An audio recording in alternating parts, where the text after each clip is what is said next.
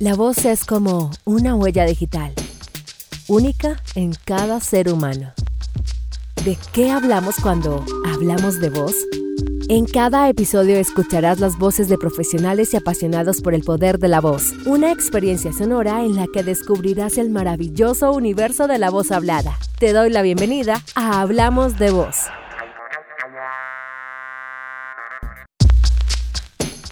Y así les doy la bienvenida a todas y todos a este nuevo episodio de Hablamos de Voz, donde vamos a cambiar la dinámica porque la voz es muy importante. Eh, yo me dedico a la locución hace muchos, muchos años, pero la voz no simplemente en mi mundo significa, hey, grabemos una cuña, grabemos un comercial, grabemos otra cosa, sino todos tenemos una voz. Todos tenemos una voz y la utilizamos de diferentes maneras. Y este episodio es bien especial. Primero los voy a poner en contexto porque seguramente van a escuchar ruido, van a escuchar risas, van a escuchar a muchas personas hablando. Y es que este episodio ha sido grabado desde una feria de ropa plus size o ropa de tallas grandes que se llama Gorda. Gorda ya tiene, esta es la sexta edición. Eh, y es una feria que se dedica a reunir muchas marcas que hacen ropa para mujeres de talla grande que no encontramos ropa en el mercado habitual, pero sí existe, existe en este momento y pues por eso este episodio es tan especial. Por eso voy a presentarles a dos mujeres increíbles que empecé a seguir, que me inspiran, que me sorprenden, que me abrieron los ojos y todos los días lo hacen con cosas completamente diferentes. Así que primero le doy la bienvenida a Manuela Ruiz. Manuela, bienvenida a este episodio de Hablamos de Voz. Hola Lau, ¿cómo estás? Muchas gracias por invitarme. Bueno, primero quiero que te presentes como, hola, soy Manuela, ¿qué haces? ¿A qué te dedicas? Para que las personas que se conecten, pues, sepan quién eres. Perfecto. Hola, mi nombre es Manuela Ruiz Flores y ah, no sé qué hago, pero bueno, sobrevivo. No, mentiras que no. Soy activista antigordofobia. Soy una mujer que habita un cuerpo gordo y que todos los días se levanta y de diferentes maneras hace una lucha contra las violencias que vivimos las personas gordas. Bueno, ahorita vamos a hablar de qué significa ser activismo gordo porque mucha gente no tiene ese concepto claro y diría yo que es un concepto relativamente nuevo hasta para nosotras mismas. Ahora, momento de presentar a Vanessa Quiñones. Vanessa, bienvenida a Hablamos de Voz. Hola, bueno, mi nombre es Vanessa Quiñones, yo soy eh, publicista y creadora de contenido. Eh, digamos que enfoco mucho mi contenido a empoderar a la mujer de talla grande a través de la moda, porque considero que la moda pues es una herramienta de empoderamiento y pues eso hago. Vinimos a hablar de un tema bien importante en este día que genera mucha controversia, eh, es el Día Mundial de la Obesidad, pero antes yo quiero que le aclaremos a todos y que me aclaren a mí qué significa activismo gordo, qué se hace, qué hace una activista gorda. Bueno, una activista gorda es una persona que se ha pensado de diferentes maneras el mundo y se ha dado cuenta que existe una discriminación muy extendida, arraigada, normalizada y además respaldada contra las personas que habitan cuerpos gordos. ¿Cierto? Son violencias que van mucho más allá de una exigencia estética, son violencias que coartan derechos, eh, derechos como el acceso al trabajo, derechos como el acceso a la atención médica de calidad, derechos como el acceso a vestirse, derechos como incluso la libre expresión y habitar el mundo eh, en espacios pensados para ellas, porque los espacios no son pensados para ellas o para nosotras. Entonces una persona que hace activismo gordo es una persona que todos los días lleva al territorio acciones colectivas para um, visibilizar ese tema y tratar de cambiar un poquito el mundo, de alguna manera. Porque es importante hablar de gordofobia. Vale.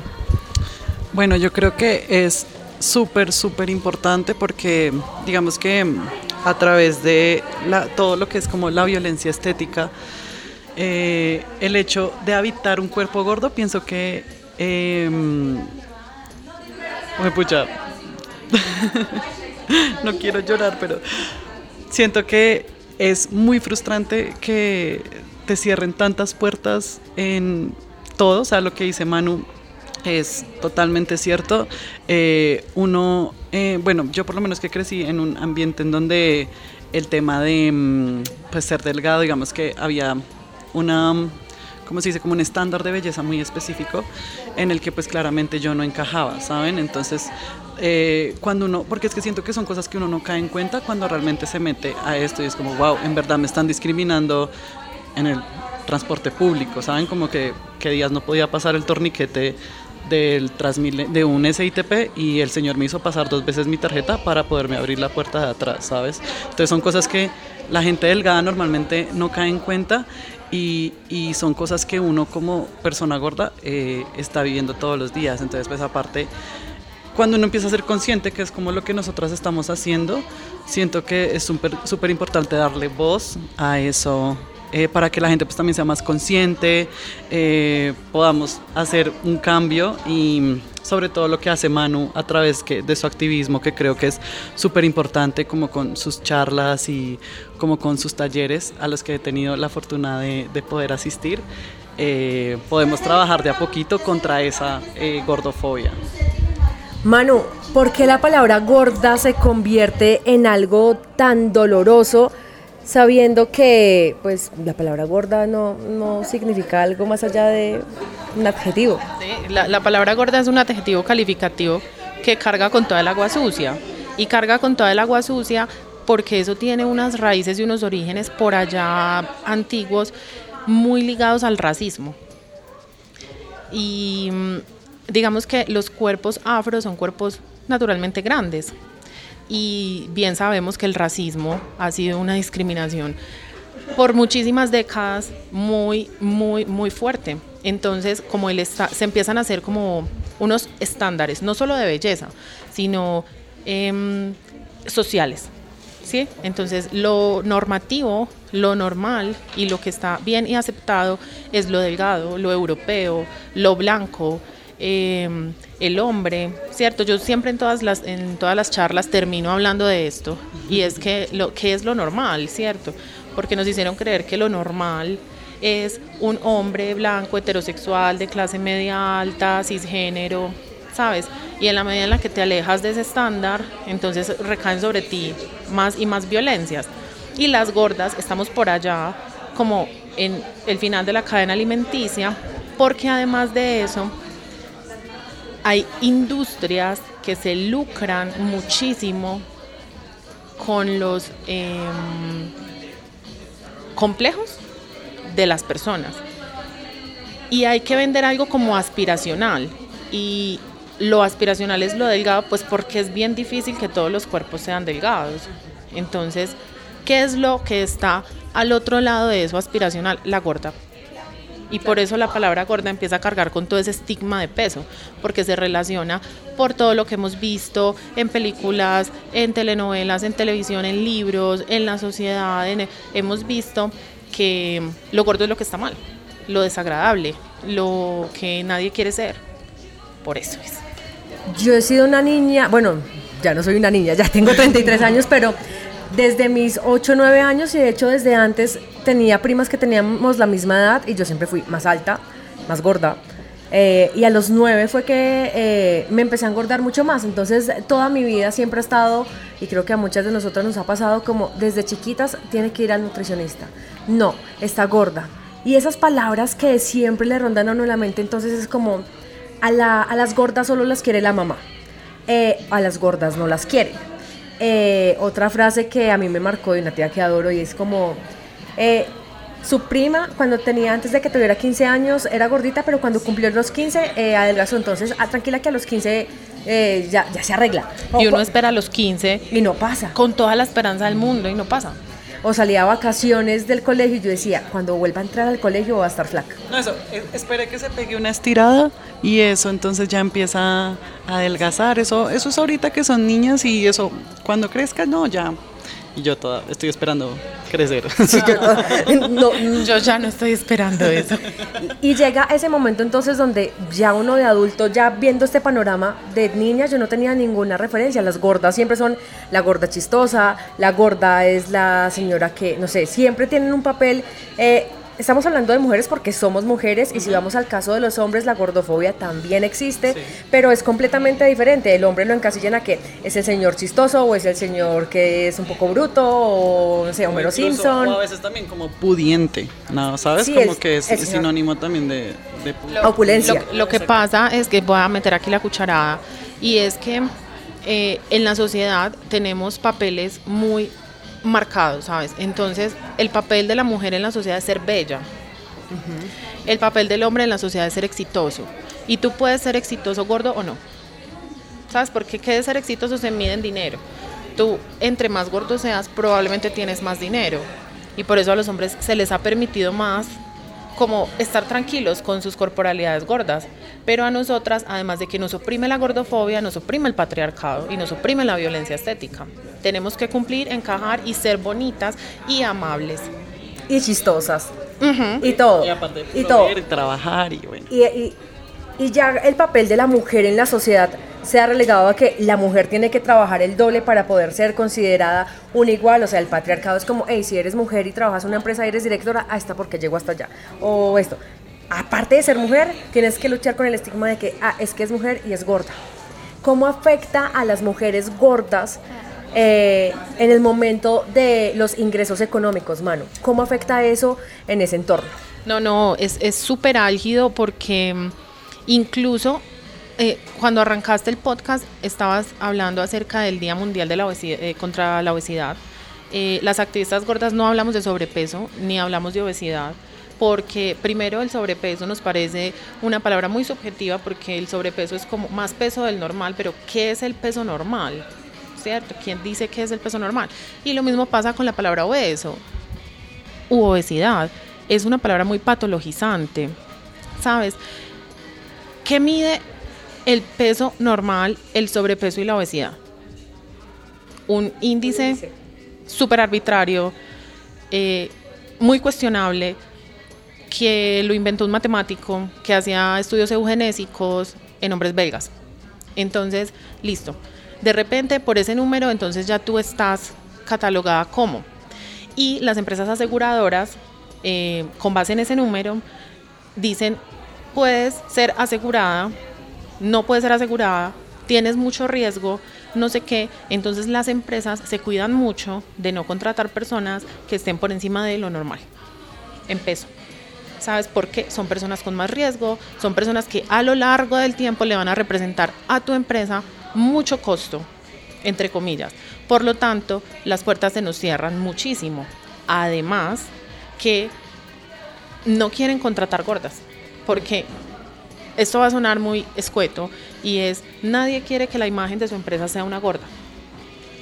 Eso es un tema muy denso y que a mí me tocó un montón porque yo aparte trabajo con mi voz y toda la, la mayor parte de mi vida he trabajado en medios de comunicación social y en mi mente siempre estuvo, yo nunca voy a poder trabajar en ese lugar porque es que ahí solamente trabajan bonita, eh, bonitas, flacas, X, Y, Z eh, y, la verdad eh, he estado en los lugares que he querido estar.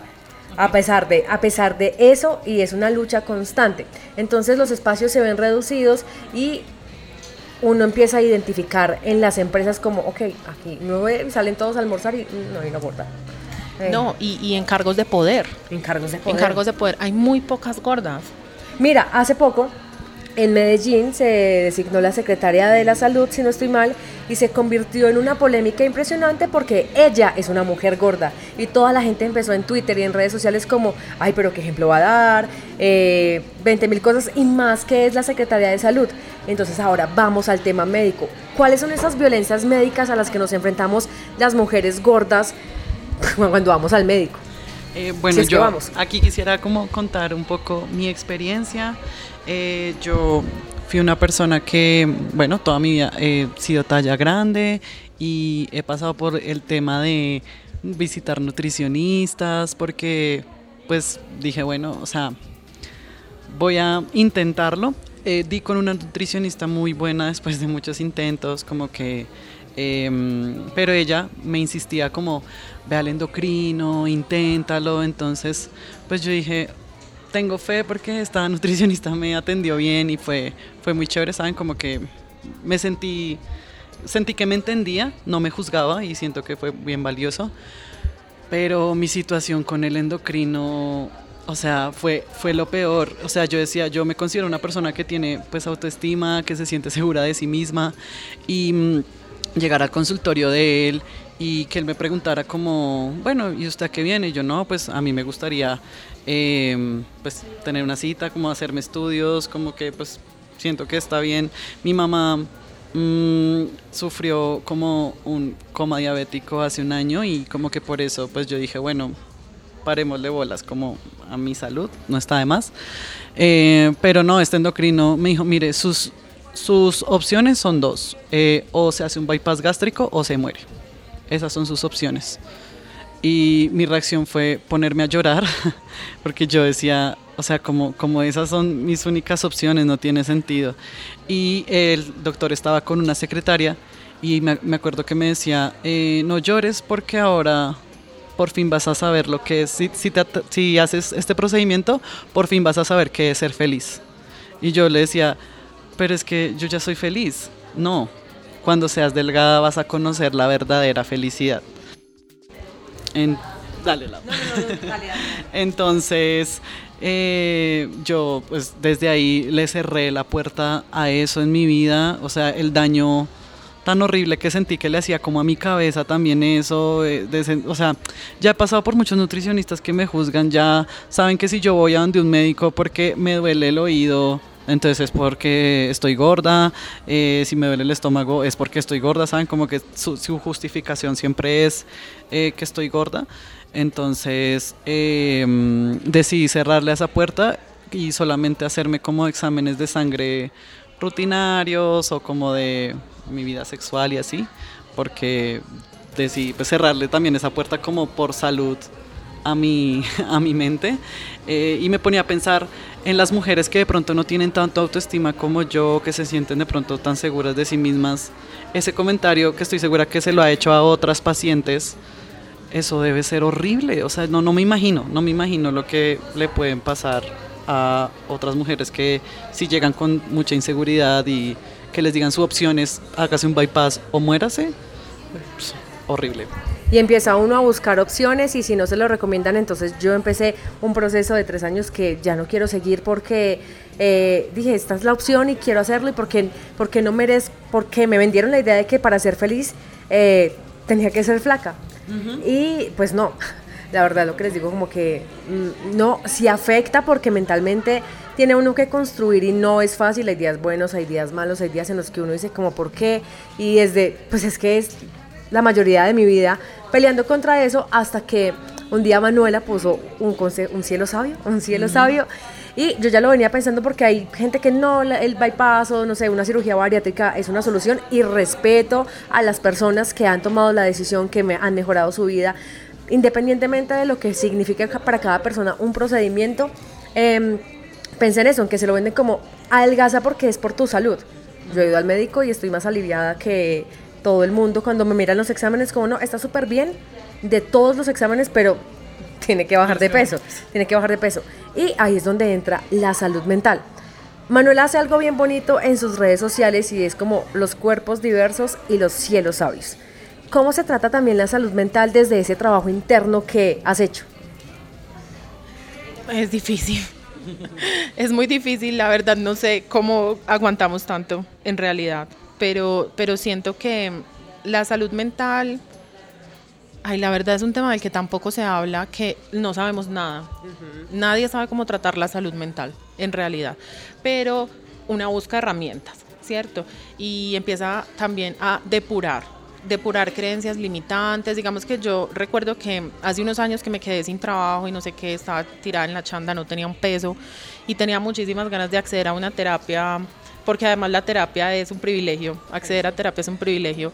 Em, yo me autoterapié y esto no se puede hacer y todos los psicólogos que me estén escuchando, yo sé que van a decir, ay, eso es imposible, pero yo em, empecé a buscar información y dije, esto me está consumiendo y de aquí lo que sigue es lo que ya sabemos. Entonces, bueno, busqué y busqué herramientas y yo pienso que ahora en el, en el tema de la gordofobia, tener una red de apoyo es fundamental para conservar tu salud mental. que tú puedas hablar de estos temas con alguien que los entienda, ¿sabes? Que diga, sí, ¿sabes qué? No lo había pensado de esa manera, pero ajá. Y hay que instruirse mucho y si a las mujeres en general nos toca el triple o el cuádruple de difícil todo en la vida, a las mujeres gordas más. Entonces a uno le toca estar blindada, buscar todas las herramientas, tener todas sus em, ideologías tan claras, porque cualquier cosa llega a desestabilizarte, porque además es una sociedad que llega a cuestionar todo, todo tu discurso y todo lo que estás haciendo. Ah, sí, pero ¿y, y la salud? ¿Por qué estás tan interesado en la salud? Si te interesara tanto la salud, estarías también interesado en la salud de las personas delgadas, pero no te importa, solo te importa la de las personas gordas. Eres un gordofóbico esa gordofobia interiorizada que también tenemos nosotras, porque culturalmente entonces uno tiene una amiga flaca que se come una hamburguesa y empieza, comí como gorda. Eh, o eh, no sé, no, coma, no va a comer eh, antes de Navidad porque es que en Navidad se come mucho y me voy a engordar. O es vacaciones y me tengo que poner flaco porque voy para la playa y me tengo que poner un vestido de baño. Y puedo seguir con 20 mil ejemplos más de amigas que quiero y adoro con todo mi corazón. Son delgadas, nunca han vivido ni habitado un cuerpo realmente gordo, no lo han hecho. Lo doy fe porque siempre han sido delgadas y suben 500 gramos, un kilo y ya estoy muy gorda cómo se trabaja también eso desde el otro lado. O sea, esta es una lucha de nosotras, las personas gordas, que nos ha tocado asumirlo porque la sociedad misma no nos da ese, ese lugar, nos toca buscarnos el lugar. Y cuando llegan las redes sociales a mi vida, bueno, llegaron hace mucho, pero cuando llega el contenido, yo la primera que vi fue a Laura Gudelo con el blog de la pesada de moda. Yo tenía en esa época 20 años, por ahí, no sé. Y yo, ¿esta señora qué es? ¿Quién es? Y yo le empecé a escribir, la empecé a seguir por Twitter porque entonces ella ponía, era una señora gorda que hablaba de moda y yo decía como, venga, yo solo me pongo el mismo pantalón que me toca comprarme de talla de señora adulta en las tiendas de cadena donde el pantalón me quedaba súper extraño, no me entraba, nunca me entraba nada desde muy chiquita, entonces nunca podía ponerme lo que quería y yo, ok, esta señora está hablando algo interesante. Y empezaron a aparecer otro tipo de personajes, Adriana Converse, y empezaron, empezamos a ver gente que estaba viendo lo mismo de nosotros. ¿En qué momento ustedes deciden? Primero voy con Vanessa como, ok, voy a utilizar mi cuerpo y la persona que soy y me voy a enfrentar a las redes sociales que también uno está expuesto a que le digan absolutamente de todo, como decía Manu, a decir como, ok, voy a hacer esto. ¿Cuál fue esa motivación? Bueno, yo em, trabajaba como publicista y em, por azares de la vida llegué al mundo del modelaje primero de tallas grandes. En el modelaje, em, primero tuve el apoyo de mis papás, siento que desde el momento número uno ellos me dijeron como, dale, no, tú tienes potencial para eso. Entonces creo que ahí yo dije, bueno, no, se puede abrir una puerta, hagámosle, que es lo peor que puede pasar. Entonces, em, recibiendo el apoyo de ellos, lo que decía Manu, que tener una red de apoyo definitivamente es muy importante. Em, empecé pues a conocer muchas marcas, llegué también por el, el mundo del modelaje a la pesada, eh, de la moda, mm, también a, Fat Pandora y empecé también a descubrir así como un mundo eh, de mm, mujeres increíbles, eh, de marcas también increíbles que estaban haciendo cosas para nosotras, pero yo identificaba lo que tú decías, como que bueno, todavía siento que hay muchas cosas muy formales, muy de señoras, yo cuando empecé en el modelaje tendría unos 22 años, entonces yo decía, esto está chévere, pero... ¿Qué puedo hacer yo para mostrarle a las chicas que se puede uno vestir de otra manera, igualmente siendo de talla grande. Entonces, bueno, en, el 2019, en febrero del 2019, abrí mi espacio Lunes de Look con el objetivo de, hacer eso, de empoderar a las mujeres a través de la moda, mostrarles como, oigan, miren, yo soy una mujer eh, de talla grande, joven, eh, ¿saben? Como con tatuajes, piercings, que igual se viste de manera creativa y va a conciertos y pues tiene una vida social e igual hace muchas cosas. Eh, me siento sexy, pero también uso cosas oversize, ¿sabes? Como que eh, utilicé la moda así como esa herramienta para, para comunicar a las chicas como mi estilo y pues animarlas a a, probar cosas nuevas y sin duda creo que las mejores cosas que me ha pasado en la vida es recibir mensajes en los que me dicen que gracias a mí se pusieron su primer bikini o que gracias a mí usaron su primer crop top, entonces siento que eso es, es increíble. Bueno, ¿cuál, cuál era la pregunta? La pregunta, pero la va a cambiar. La pregunta para este lado, para Manuela, es como, ¿por qué es importante la representación de las mujeres gordas Ah. en, en todo? Ok, no, sí, ya me acordé cuál era la pregunta anterior y de hecho estaba como cogiendo tu historia y tu historia y hay un punto eh, en común, un factor común y son los referentes. Porque además, como mujeres también nos criamos como pensando que esa rivalidad entre mujeres, ¿sabes? Entonces, a ti es a la única, tú crees que a ti es a la única que te pasan cosas porque no has construido una red con la suficiente confianza para decir, eso también me pasa a mí. Pero no, no pasa, es porque no pasa que exista esa red precisamente por ese patriarcado que nos ha puesto en la posición de oponentes. Somos oponente de la otra. Entonces, cuando nos damos cuenta que hay mujeres que atraviesan por lo mismo que nosotras atravesamos y que gracias a Dios no sé quién fue la primera que empezó a hablar de esto, pero y sé que no fue aquí tampoco porque mis primeros referentes fueron de Estados Unidos y yo ni inglés hablo, pero yo las veía y las veía ahí en YouTube haciendo un montón de vainas que yo no era capaz de hacer ni siquiera sola en mi casa como ponerme un vestido de baño y yo dije, hay más gente como yo.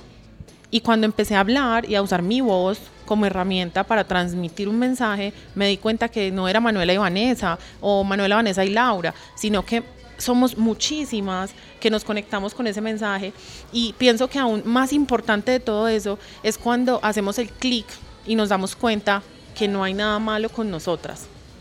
Porque llega un punto en la vida cuando habitas cuerpos gordos desde temprana edad o cuando engordas después de ser ya grande, en el que tú interiorizas que algo está mal contigo. Y hacer ese proceso de autorreconocimiento y ver como el pasado en perspectiva, darse cuenta, aquí fue, y fue por esto, esto y esto, y crecí tan peleada conmigo misma. Y llega un punto en el que uno empieza a escuchar tantas mujeres y dice, no hay nada malo conmigo. Eso es lo que te impulsa. Esa es la lucecita en ese camino. Y cuando se habla de gordofobia, no es que uno le está diciendo a la otra persona como, oye, engórdate. Oye, qué rico ser gorda. Porque es que pues ser gorda a veces no es tan chévere. A uno camina y se le rozan las piernas o le duelen las rodillas. Sí, pasan cosas cuando uno es una persona gorda. Y el mismo entorno como es que no hacen sillas para las gordas o los gordos. En fin, como todo lo que hemos hablado desde el inicio porque es un mundo diseñado para flacos o para un estándar. Y sí, hay flacos, hay altos, pero la gente no entiende como, ah, sí es que hay gordos y pueden existir estando saludables o no saludables. Correcto. O pueden existir. El simple hecho de existir ya es como un completo problema para muchísimas personas donde ahí está la gorda. Entonces uno no va al gimnasio porque, ay, tan linda la gorda que está haciendo ejercicio y va a adelgazar. O pobrecita. O pobre, ay, qué pesar. ¿Cómo es esa experiencia de enfrentarse a los entornos donde todos podrían eh, desempeñarse común y corriente y que a uno le cuesta un poco más? A mí me pasó que toda mi vida he intentado adelgazar, dietas, no sé qué, ejercicio y he entrado a 7 millones de gimnasios. He hecho todos los ejercicios posibles y eh, llega un punto donde uno dice como, es que no quiero adelgazar, simplemente quiero ser más fuerte, moverme más. ¿Cómo se enfrenta uno a ese tipo de escenarios de mover el cuerpo? Mira, lo que el tema que estás tocando, Lau, realmente es un tema muy álgido. Y lo es porque, mm, digamos que eh, la gente asocia la gordura con riesgo, con enfermedad, con inflamación, pero esto es muy, muy duro y es que nunca nos hemos puesto a pensar que lo que más se relaciona con estos problemas de riesgo, inflamación, enfermedad, es el estrés. Y tú te sientas y te piensas como una mujer gorda y te das cuenta, y cuando hablas con las otras, que vives en un estrés constante. Desde que sales de tu casa o incluso en tu misma casa si tienes familiares gordofóbicos y demás. Entonces tú sales y piensas, si voy a caber en la silla del bus. Eso es un estrés para el cuerpo. Yo lo primero que pienso cuando me siento en un avión es, ojalá me sirva el cinturón. O voy a caber, no sé, el señor del lado no me va No, y, y- y yo me hago así y es un estrés, un estrés, un estrés de cómo te van a mirar, cómo te van a señalar, qué te vas a poner. Entonces tú, no sé, me- sumes la panza y te quedas sin aire, entonces llegas sudando a todas partes y la gente te mira. Es un estrés todo el tiempo. Y no te hace más flaco, que es la otra No, cosa. O sea, total. vístete de negro. No, eso no te hace más flaco. Eh, mete barriga. Tampoco. Claro. O sea, Entonces tú te levantas una mañana con el calzón roto y dices, puta, no tengo dónde comprar un calzón. Es un estrés constante, es una inflamación constante. Entonces, ¿cuál era la pregunta? Ah, bueno. Entonces te enfrentas a un mundo gordofóbico y por eso se nos han coartado tantos espacios, espacios como por ejemplo el movimiento del cuerpo. Entonces, adelgaza gorda, hace ejercicio, pero por favor no donde no te veamos y con la ropa que nadie te saca, porque cuando Nike sacó ropa talla grande, todo el mundo puso el grito en el cielo porque estaban fomentando la gordura, porque sacaron ropa talla grande. Pero entonces hagamos entonces ejercicio en pelotas, donde nadie nos vea para podernos incomodar. O en pijama con la camiseta más grande que tenga en la casa. Exacto. Entonces, la pregunta es cómo. Yo sé que es muy difícil, pero la respuesta es piérdele el miedo a incomodar y date cuenta que tú mereces habitar el mundo como lo merecen todas las personas que están afuera.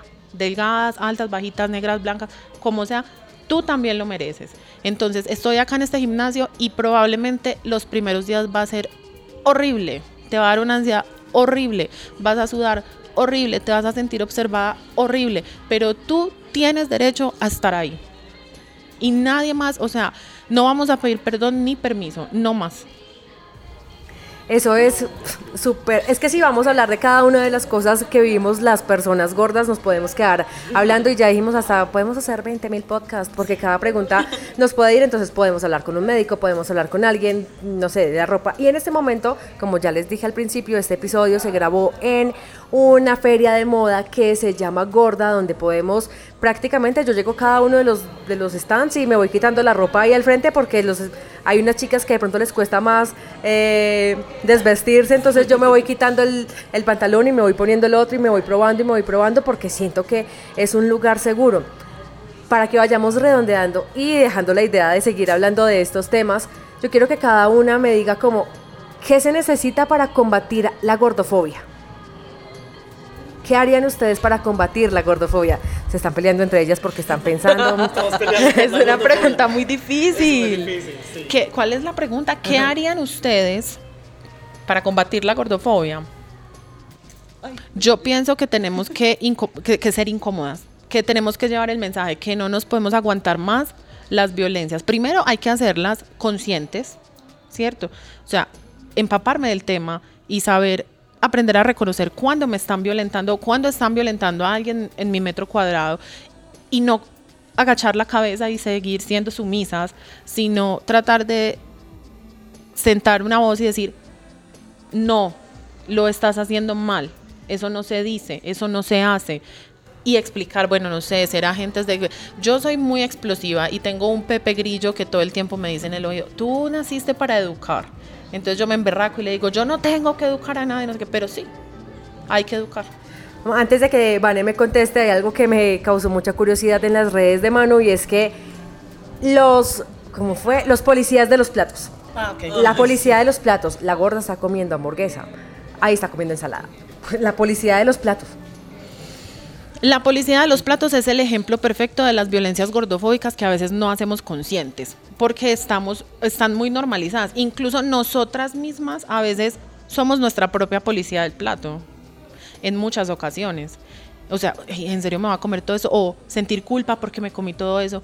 Entonces, eso es lo que yo, ese es el llamado que yo hago, aprender a reconocer las violencias, porque cuando tú no las reconoces, pues no puedes combatirlas. ¿Sí? Porque para ti es normal. Hay mujeres que a mí me dicen, ay, Manu, yo nunca he experimentado gordofobia, mujeres gordas.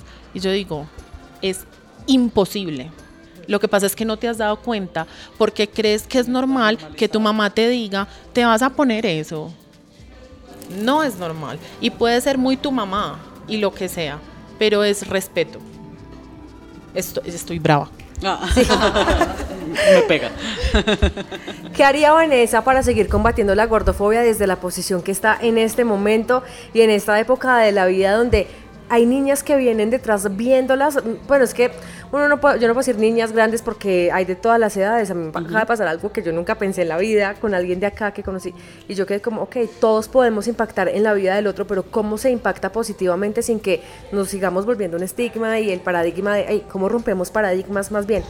Bueno, yo creo que lo seguiré haciendo a través de mi voz, que es la moda, la ropa, eh, seguir construyendo comunidad en mis redes sociales, porque como bien decía Manu, el hecho de que existan referentes y que para otras mujeres eh, se puedan sentir de alguna manera identificadas conmigo, eso para mí ya va a ser valioso, ¿sabes? Y eh, que me sigan escribiendo como, oye, me encantan tus pintas, eh, ¿dónde encuentras esto? Y que yo les pueda asesorar, les diga, sí, mira, existen ferias como estas, hay estas marcas, está lo otro, ¿qué necesitas? ¿Sabes? Como que, que para ellas también de pronto la moda, yo sé que una chaqueta las puede hacer sentir lindas, o sea, puede sonar muy eh, superficial, pero, pero uno cuando es gordo y empieza a encontrar ropa, ustedes no saben cómo esa dicha que uno siente, entonces eh, pues lo pienso seguir haciendo de esa manera, mm, si tengo la posibilidad de participar en espacios como estos,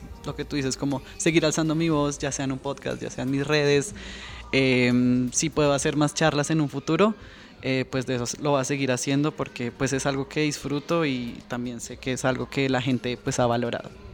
Pues yo me quedo como corta de toda esta conversación y yo seguiría hablando este, este tipo de temas porque en mi entorno hay muy pocas personas gordas que estén alineadas con el tema de, hey, la gordofobia existe, tenemos otros espacios, está cambiando la mente, pero más allá de eso y de ir planeando, pues yo quiero que yo sé que ustedes son las que van a traer gente a este podcast, pero recordémosle a los oyentes o a las personas que están ahí conectadas eh, con este episodio, dónde las, dónde las podemos seguir para que sigamos aprendiendo y entendiendo, no solamente personas gordas. Ey, esto va para todas las personas. Ay, yo, sí, de hecho.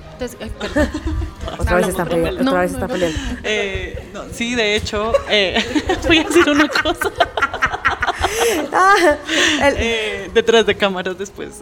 Em, que de hecho eh, mi entorno es yo creo que un 80% mujeres delgadas.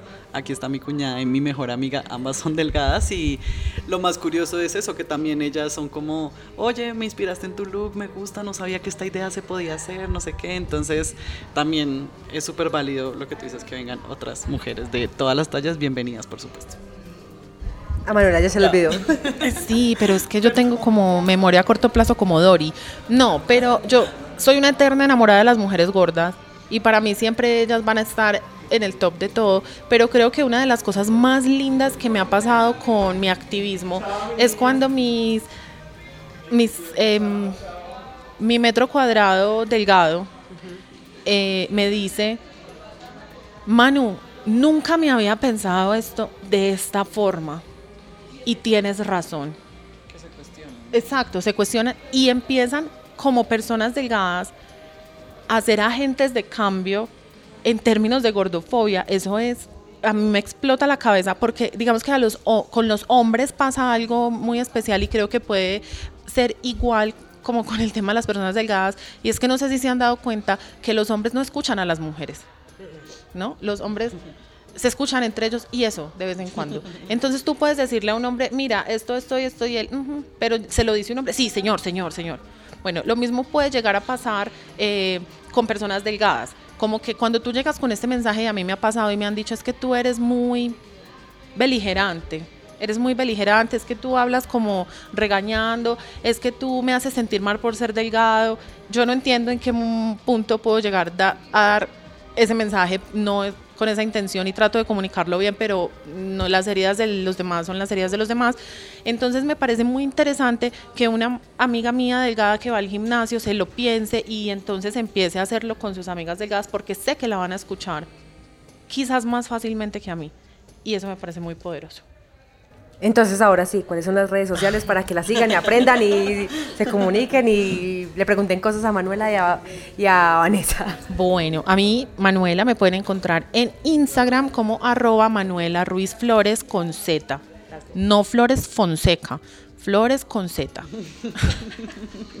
Para y a ti. Eh, bueno, a mí me pueden encontrar como Vanessa Quiñones, eh, Vanessa y el Quiñones, ambos con doble S y eh, Lunes de Look, también en Instagram y en TikTok, en ambas redes es algo así. Chicas, pues estoy muy agradecida por esto. Sé que han tenido días locos de viajes, de charlas, de todo, pero creo que este es un momento importante en este día que se va a lanzar el podcast, aunque estos episodios se escuchan en cualquier momento del año. Es un tema importante, yo creo que y espero que nos vamos a encontrar en un espacio así y que se siga hablando y alzando la voz para este tipo de temas. Claro que sí, no, Lau, gracias por invitarnos, por tenernos en cuenta, por seguirnos dando pues voz en otros espacios como estos, así que muchas gracias.